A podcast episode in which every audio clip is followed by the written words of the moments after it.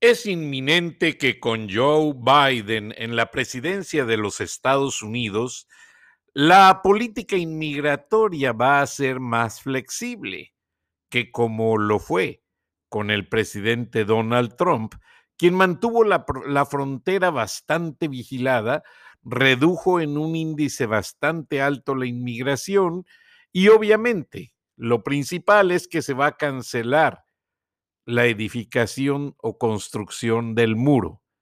Y para esto contará con ayuda de algunos narcotraficantes que van a empezar a derribarlo a partir de enero, tan pronto tome posesión Joe Biden.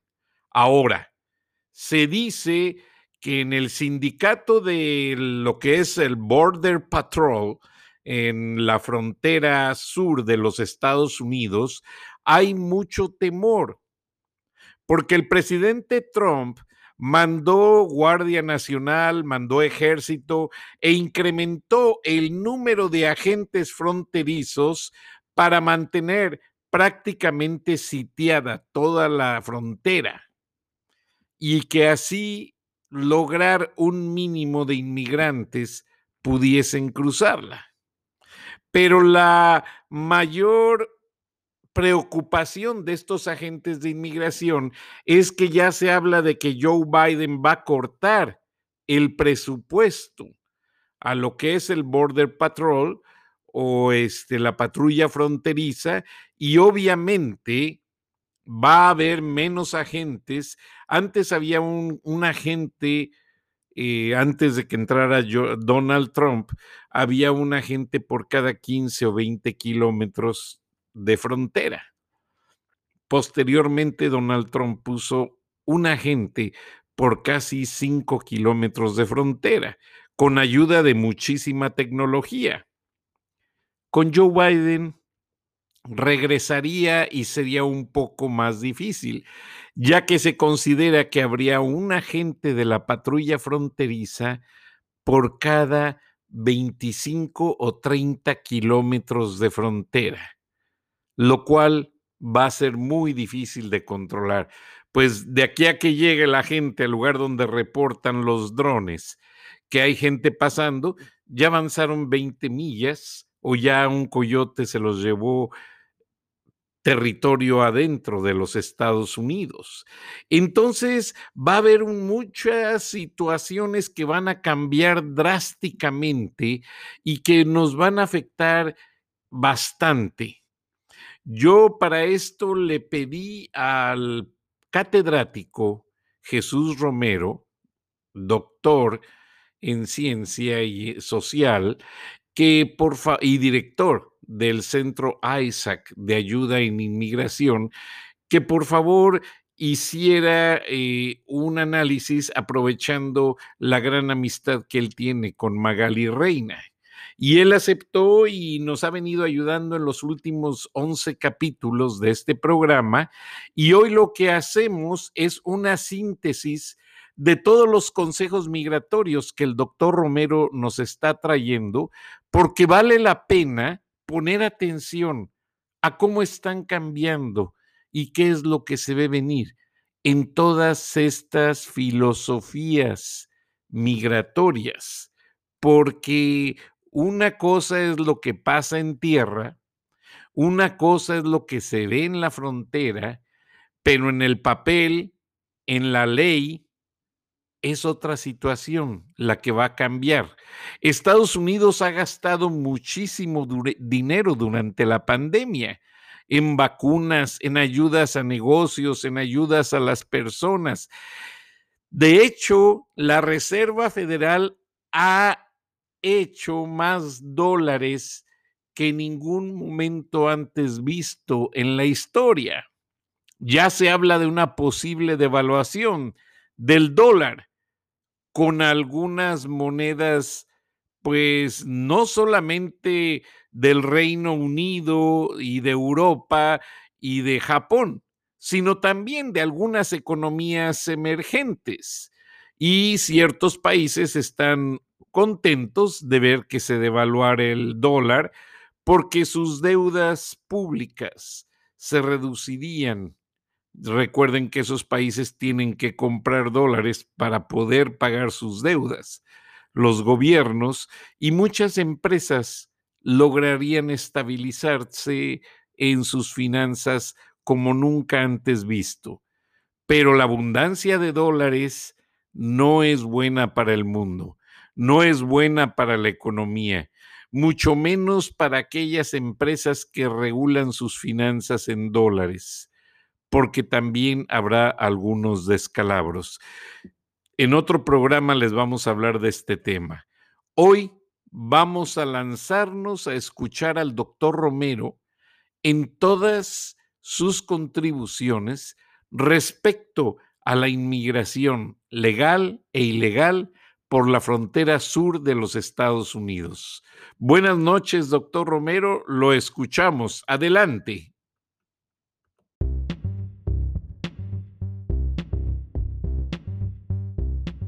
Muchas gracias, Frank. Eh, enviamos un saludo muy cordial a quienes nos escuchan. Eh, traemos un reporte eh, sobre asuntos de inmigración que afectan a la frontera norte de México, sur oeste de los Estados Unidos. Bueno, la, semana pasada habíamos reportado sobre un informe que había sido eh, auspiciado por la Fundación para la Justicia y el Estado Democrático de Derecho junto a otros eh, organismos civiles que llevaba el, título no muy auspicioso de En la boca del lobo, donde ella se daba cuenta eh, de la situación de los migrantes, el número de ellos, los problemas que sufren ante el acoso del crimen organizado y por supuesto las políticas anti-inmigrante del gobierno de Donald Trump.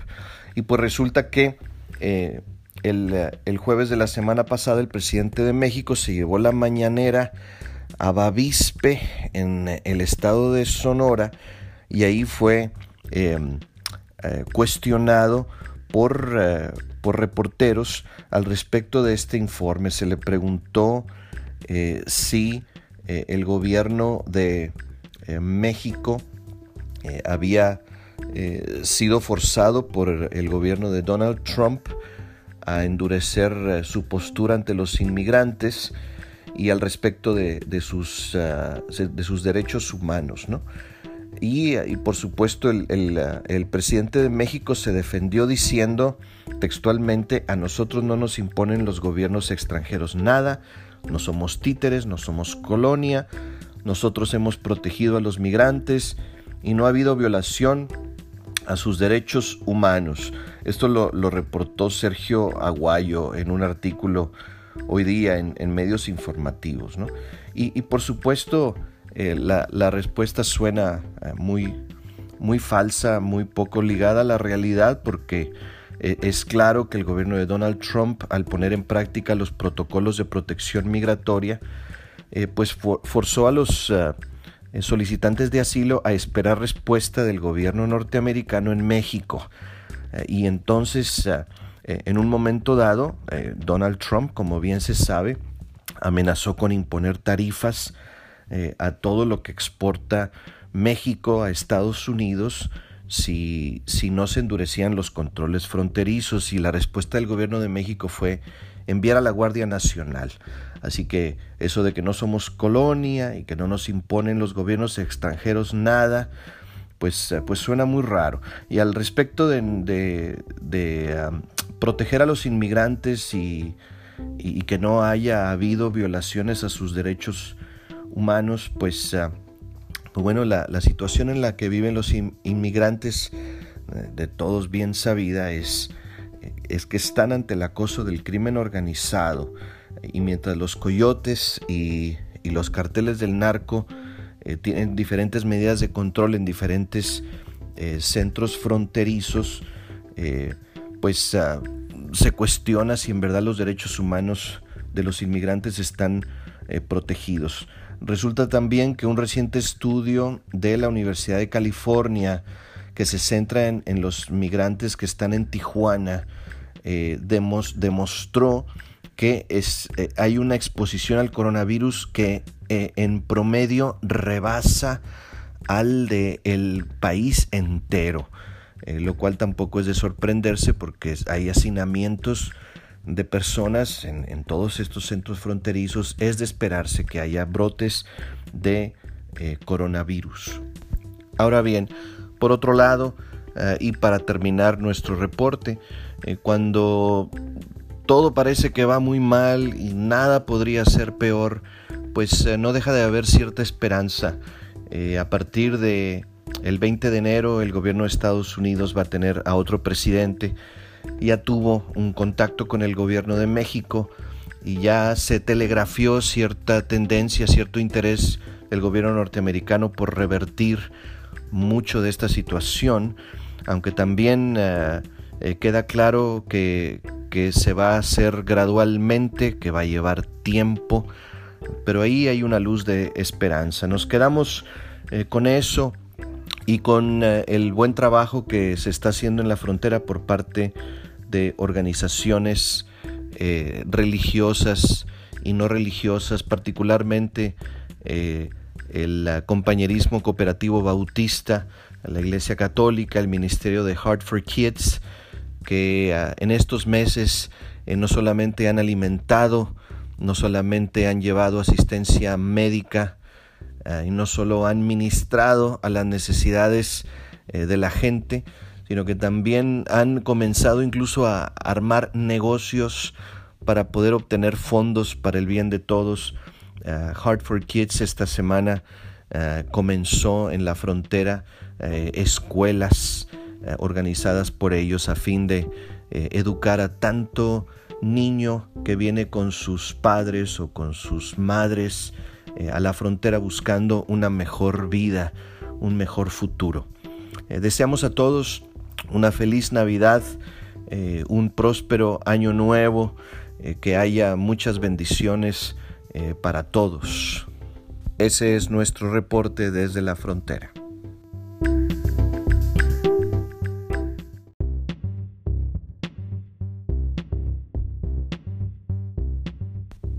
Muchas gracias, Frank.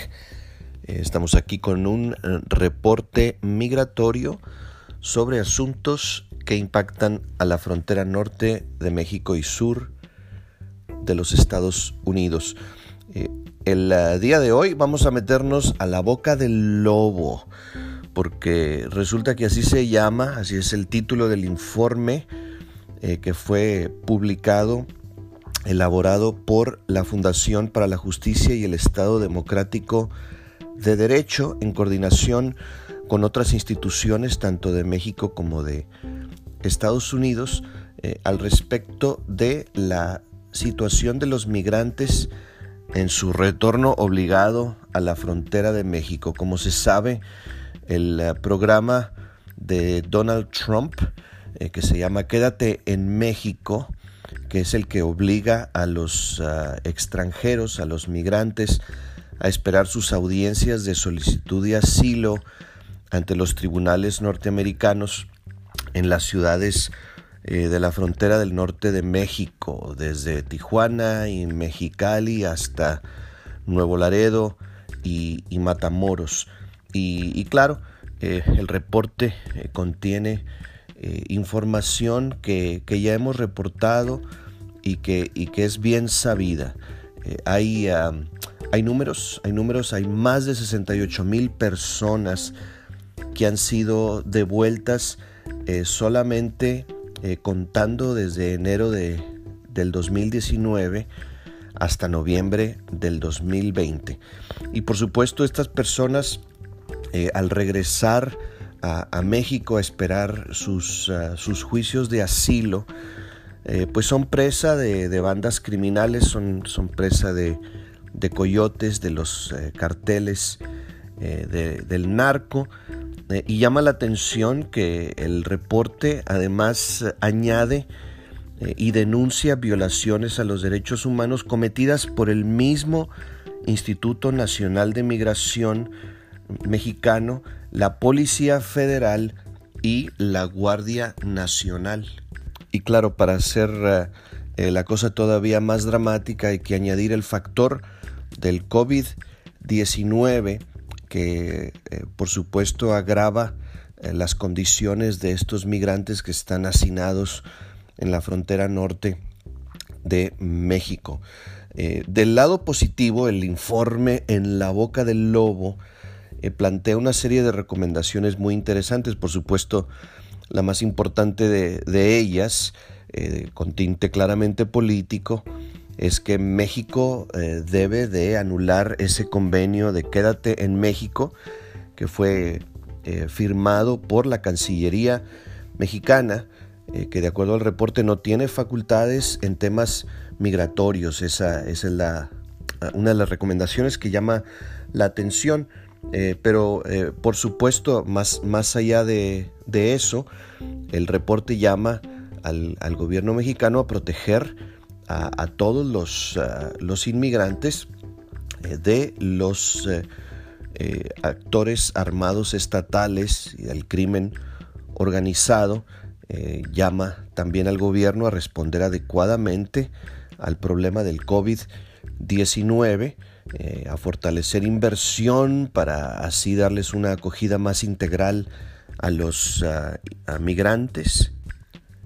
Y por último hay un llamado claro al Poder Judicial eh, para que se evalúen los ah, actos delictivos y, violatorios de los derechos humanos eh, hayan sido perpetrados por quien hayan sido perpetrados. Ese es nuestro reporte Hoy, eh, desde la frontera norte de México, sur de los Estados Unidos, recuerde usted que mientras usted y yo sintamos compasión y podamos empatizar con aquellos que son vulnerables, vamos a estar en la posición de ayudar a resolver sus problemas y quizá otros también muy graves que aquejan a nuestros países.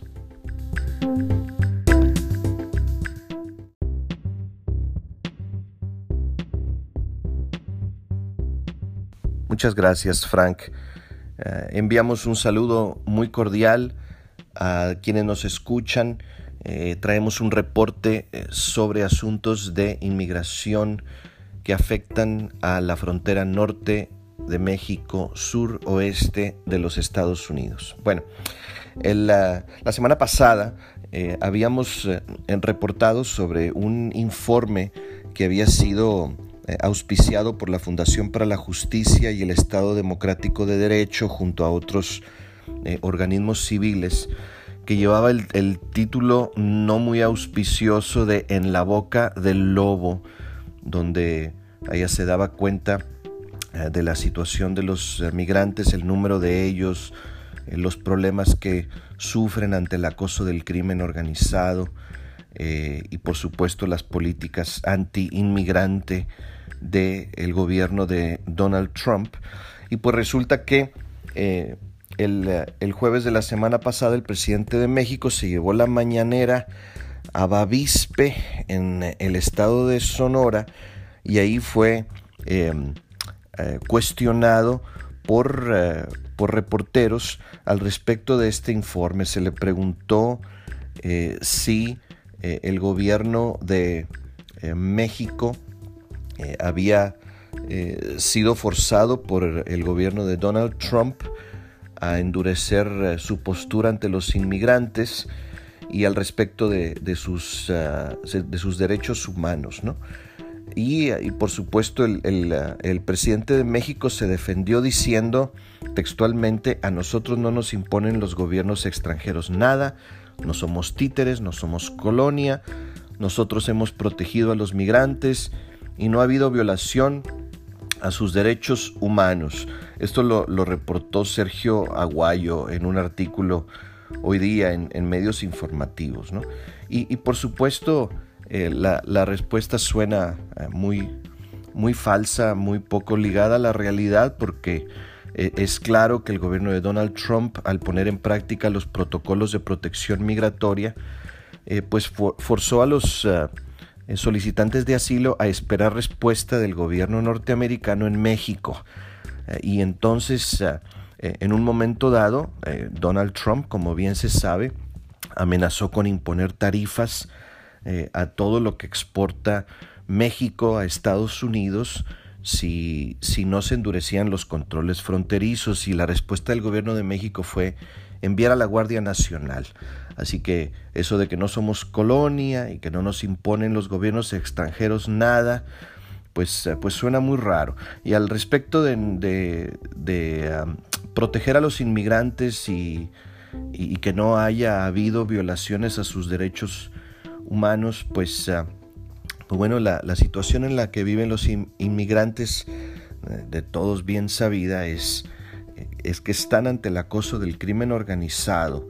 Y mientras los coyotes y, los carteles del narco eh, tienen diferentes medidas de control en diferentes eh, centros fronterizos, pues ah, se cuestiona si en verdad los derechos humanos de los inmigrantes están protegidos.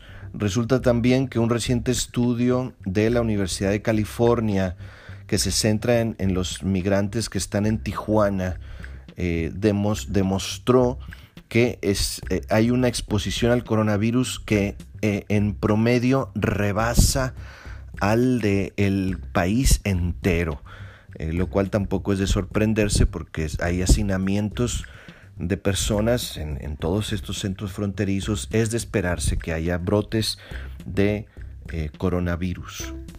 Ahora bien, por otro lado, eh, y para terminar nuestro reporte, eh, cuando todo parece que va muy mal y nada podría ser peor, pues no deja de haber cierta esperanza. a partir de el 20 de enero, el gobierno de Estados Unidos va a tener a otro presidente ya tuvo un contacto con el gobierno de México y ya se telegrafió cierta tendencia, cierto interés del gobierno norteamericano por revertir mucho de esta situación, aunque también eh, eh, queda claro que, se va a hacer gradualmente, que va a llevar tiempo, pero ahí hay una luz de esperanza. Nos quedamos eh, con eso y con el buen trabajo que se está haciendo en la frontera por parte de organizaciones religiosas y no religiosas, particularmente el compañerismo cooperativo bautista, la Iglesia Católica, el Ministerio de Heart for Kids, que en estos meses no solamente han alimentado, no solamente han llevado asistencia médica, eh, y no solo han ministrado a las necesidades eh, de la gente, sino que también han comenzado incluso a armar negocios para poder obtener fondos para el bien de todos. Uh, Heart for Kids esta semana comenzó en la frontera escuelas organizadas por ellos a fin de educar a tanto niño que viene con sus padres o con sus madres eh, a la frontera buscando una mejor vida, un mejor futuro. Eh, deseamos a todos una feliz Navidad, eh, un próspero año nuevo, que haya muchas bendiciones para todos. Ese es nuestro reporte desde la frontera.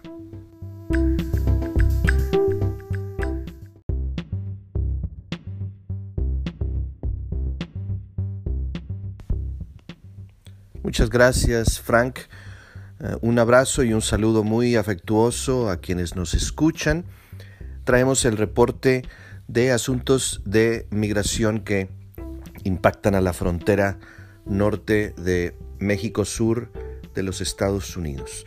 Bueno, indudablemente la noticia eh, más importante eh, esta semana eh, ha sido que un juez de una corte federal en Nueva York ha fallado en contra de la administración de Trump y ha ordenado que se restaure el proceso de DACA para todos los jóvenes a, que a, quienes se les conoce como los soñadores, es decir, aquellos jóvenes que de muy chiquitos entraron a los Estados Unidos no tienen estatus legal y los gobiernos desde hace muchos años eh, han, eh, han, tratado de aprobar leyes para beneficiarlos a ellos porque son de, todos los grupos migratorios, quizá estos eh, jóvenes son los que menos responsables han sido de la situación en la que se encuentran por haber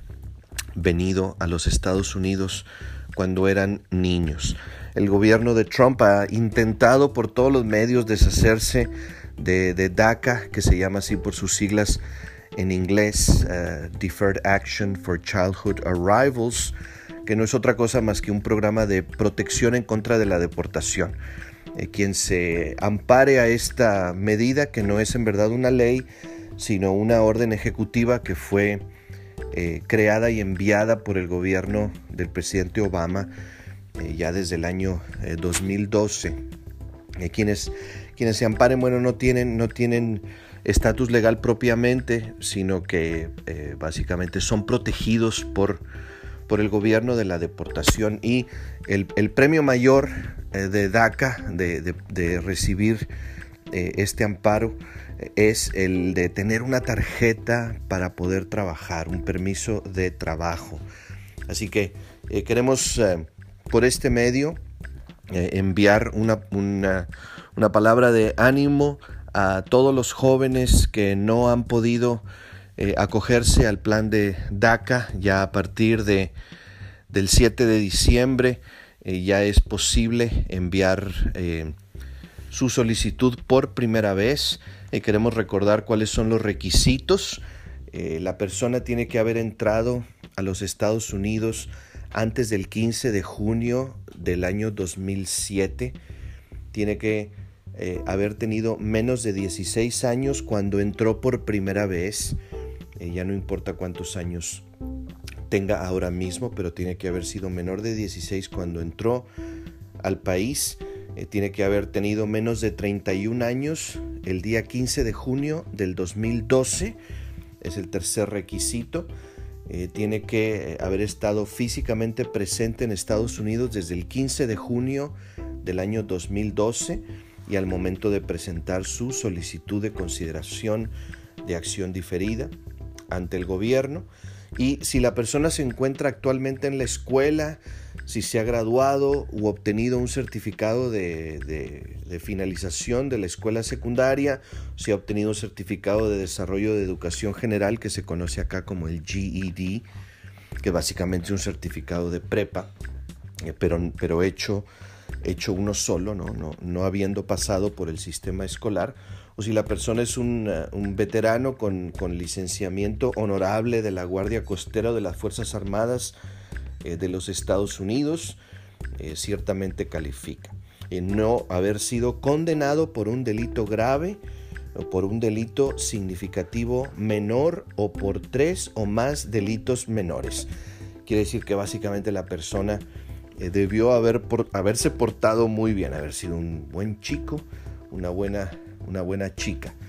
Eh, estos son los requisitos. Eh, ojalá que muchos que nos escuchen puedan eh, solicitarlo por primera vez. Estamos nosotros en el proyecto Isaac muy dispuestos a ayudar y asesorar. y nuestro, nuestra dirección de correo electrónico la, volvemos a, dar para dejarla disponible a todo mundo. Isaac Project SA, que es San Antonio arroba gmail.com. Estamos para servirle. Recuerde que en la medida que usted y yo seamos compasivos, misericordiosos y podamos eh, identificarnos con aquellos que son más vulnerables, que nosotros vamos a poder solucionar sus problemas y los problemas de este mundo.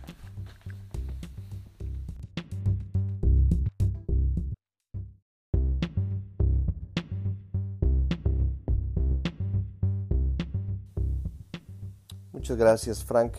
Eh, un saludo afectuoso a quienes nos escuchan hoy. Este es el reporte sobre asuntos de inmigración que impactan a la frontera norte de México y sur de los Estados Unidos.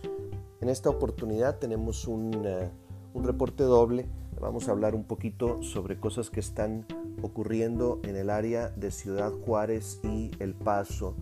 Pues eh, se ha reportado la, cifra más alta ah, de detenciones de inmigrantes en, esa área. 8.725 eh, ah, de ellos que intentaron cruzar eh, la frontera eh, a través del río Bravo o el desierto de Chihuahua. fueron interceptados y detenidos por autoridades de la Oficina de Aduanas y Protección Fronteriza de los Estados Unidos, conocida como CBP o CBP. Eh, llama la atención eh, también eh, que en el mismo mes las autoridades mexicanas que, han estado haciendo mucho el trabajo de agentes de inmigración a favor del gobierno de los Estados Unidos han evitado que más de 2.000 inmigrantes de diferentes nacionalidades cruzaran la frontera eh, entre Juárez y Texas, entre Juárez y eh, Nuevo México. Se reportó la detención o resguardo, eh, que ese es el término que se, que se ha usado en las notas periodísticas, de 2.076 migrantes. La mayoría de ellos, 1936, fueron detenidos por la Secretaría de la Defensa Nacional, el resto por la Guardia Nacional y secretarías de seguridad pública eh, municipales eh, y eh, estatales. Y por supuesto, este número llama la atención porque octubre es el, el primer mes del año fiscal 2021, así que no se había visto en más de un año eh, un número tan grande de aprehensiones en, la frontera.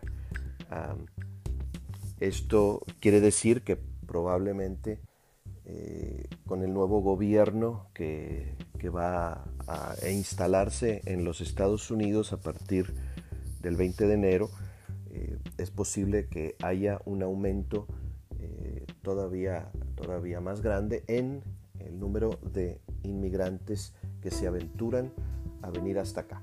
Por supuesto, eh, la mayor parte de, quienes han sido detenidos en, ah, Chihuahua, en Juárez, eh, en, la frontera, han sido expulsados de manera uh, express eh, como parte de ese famoso o infame título 42 de la sección 265 del Código Legal de los Estados Unidos que, gobierna los asuntos de inmigración y es el que esgrime el argumento de, salud pública. ¿no? vamos a cerrar las puertas porque eh, hay un problema grave de, salud eh, pública, lo cual por supuesto crea una, congestión muy grande en las ciudades fronterizas del norte de México, como lo hemos eh, reportado. Eh, quizá el, eh, el, número de inmigrantes aumente porque el gobierno federal que, que, va a asumir, el nuevo gobierno de los Estados Unidos, muy probablemente va a tener un tinte no marcadamente anti-inmigrante. es posible que se relajen muchas de las medidas más estrictas que había adoptado el gobierno de, Trump y esto eh, puede funcionar como un, como un atractivo para quienes se aventuran.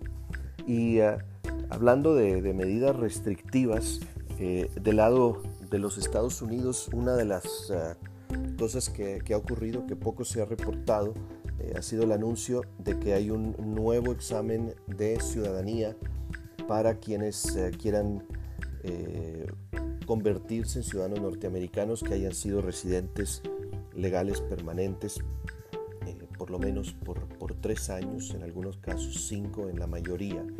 Y ah, llama la atención que el ah, examen es ahora más largo, solía ser de 100 preguntas, es ahora de 128. Eh, se podía pasar el examen con un 60%, es decir, eh, sacando 6 preguntas correctas de las 10 que generalmente se seleccionaban. El estándar no ha cambiado, sigue siendo el 60%, pero ahora eh, el examen va a ser de 20 preguntas, el doble de largo. Eh, hay preguntas eh, que se han añadido, eran 100, ahora son 128. el examen tiene también cierto grado de complejidad porque incluye preguntas más puntuales sobre historias, incluso sobre, sobre la historia norteamericana, que incluyen, por ejemplo, preguntas sobre, la, sobre batallas famosas durante la Revolución de Independencia eh, y batallas famosas de la guerra civil. No deja de tener um, eh, un, grado de controversia eh, este, este nuevo examen, eh, pero se comienza a aplicar a partir de quienes soliciten su ciudadanía en diciembre 1 de este año. He aquí las noticias sobre inmigración y recuerde usted que en la medida que usted y yo mostremos compasión y empatía hacia aquellos que son más vulnerables que nosotros, vamos a poder entenderlos mejor y vamos a poder ser parte activa de la solución de sus problemas.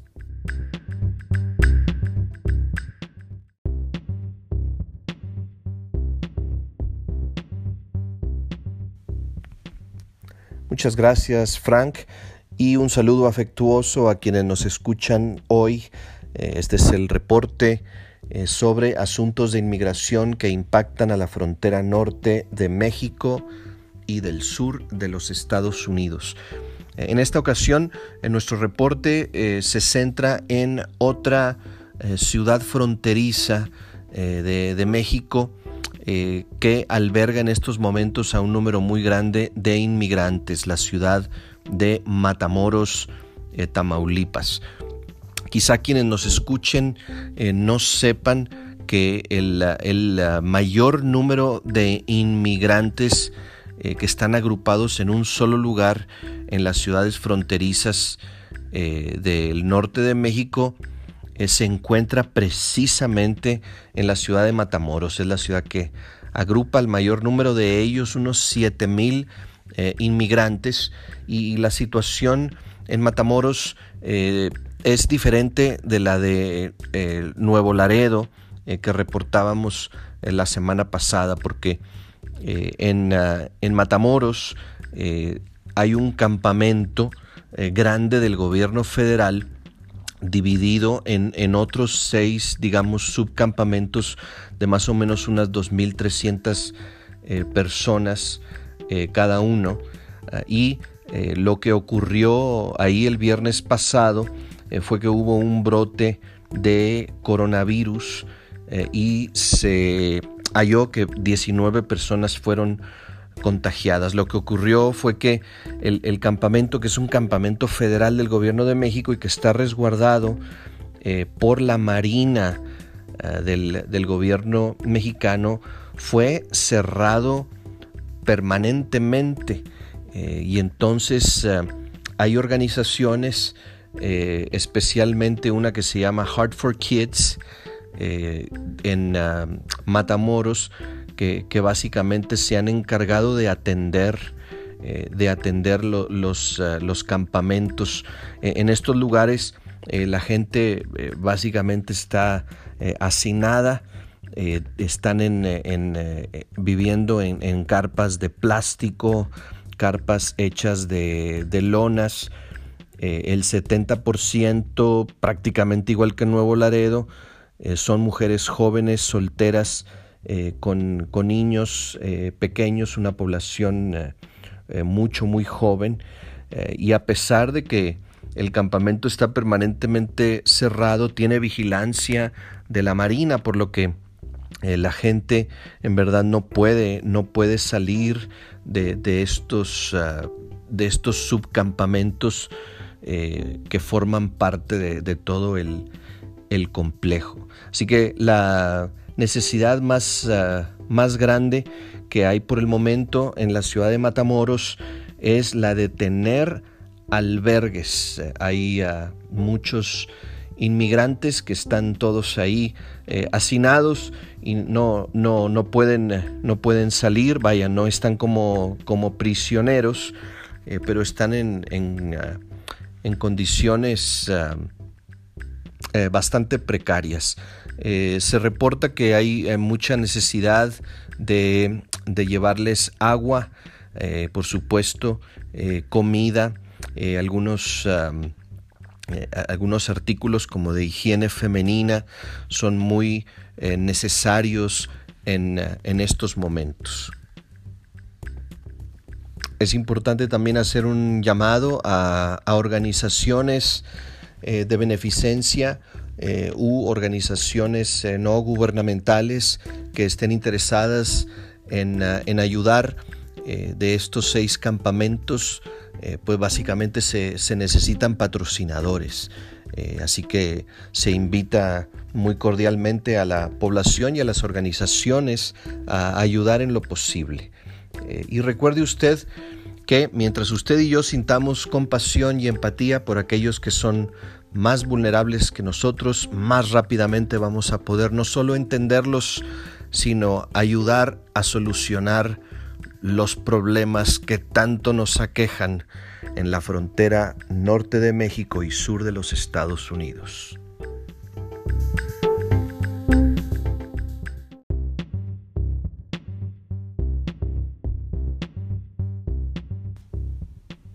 Muchas gracias, Frank, y enviamos un saludo afectuoso a quienes nos escuchan hoy.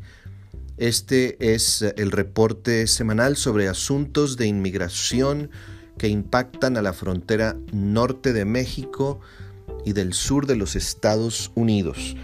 En esta ocasión tenemos un reporte que es eh, específico de una zona en particular. vamos a hablar de la situación de los inmigrantes que están en la zona de Nuevo Laredo, Tamaulipas y eh, Laredo, Texas. Eh, se reporta que la mayor parte de los inmigrantes que viven ahora mismo en esta zona eh, son mujeres solas con niños. casi el 70% de, de, los inmigrantes son mujeres solas con niños. A pesar de que predomina la inmigración centroamericana, particularmente del eh, Triángulo Norte, es decir, eh, Guatemala, Honduras, El Salvador, están llegando recientemente a la frontera en Nuevo Laredo eh, inmigrantes de Nicaragua. la segunda parte del reporte tiene que ver con, con una situación de la cual queremos informar y que ocurre en las centrales de autobuses de Nuevo Laredo. Eh, hay ah, cuatro centrales de autobuses en la ciudad y eh, se sabe que eh, gente que está relacionada con los carteles de las drogas están ah, teniendo mucha vigilancia en, ah, en las diferentes centrales a fin de identificar a inmigrantes eh, y a muchos de ellos se les levanta o se les secuestra. Eh, a pesar de que no se reporta ningún tipo de violencia extrema, es decir, aparentemente no, no termina asesinado nadie, eh, se les levanta o se les secuestra cuando esto ocurre con el propósito de, de pedir rescate para, para, seguir financiando sus operaciones. hay que tener mucho cuidado. Eh, la situación eh, es muy delicada porque no hay por el momento quien defienda a los inmigrantes en las cuatro centrales eh, de Nuevo Laredo, Tamaulipas y, y, a estos miembros de, los carteles se les ve con, en camionetas con armas de, de, alto poder, vaya, navegando por la ciudad con con una aparente eh, impunidad. Eh, y bueno, hay que tener mucho cuidado si usted conoce a alguien que vive en la frontera, que vaya a viajar eh, hacia Nuevo Laredo, no dude en, en pasarle esta información. Y nos despedimos con, con algo que probablemente vamos a decir muchas veces en nuestros reportes sobre inmigración. Si usted y yo podemos sentir compasión, y empatía por aquellos eh, que son más vulnerables que nosotros.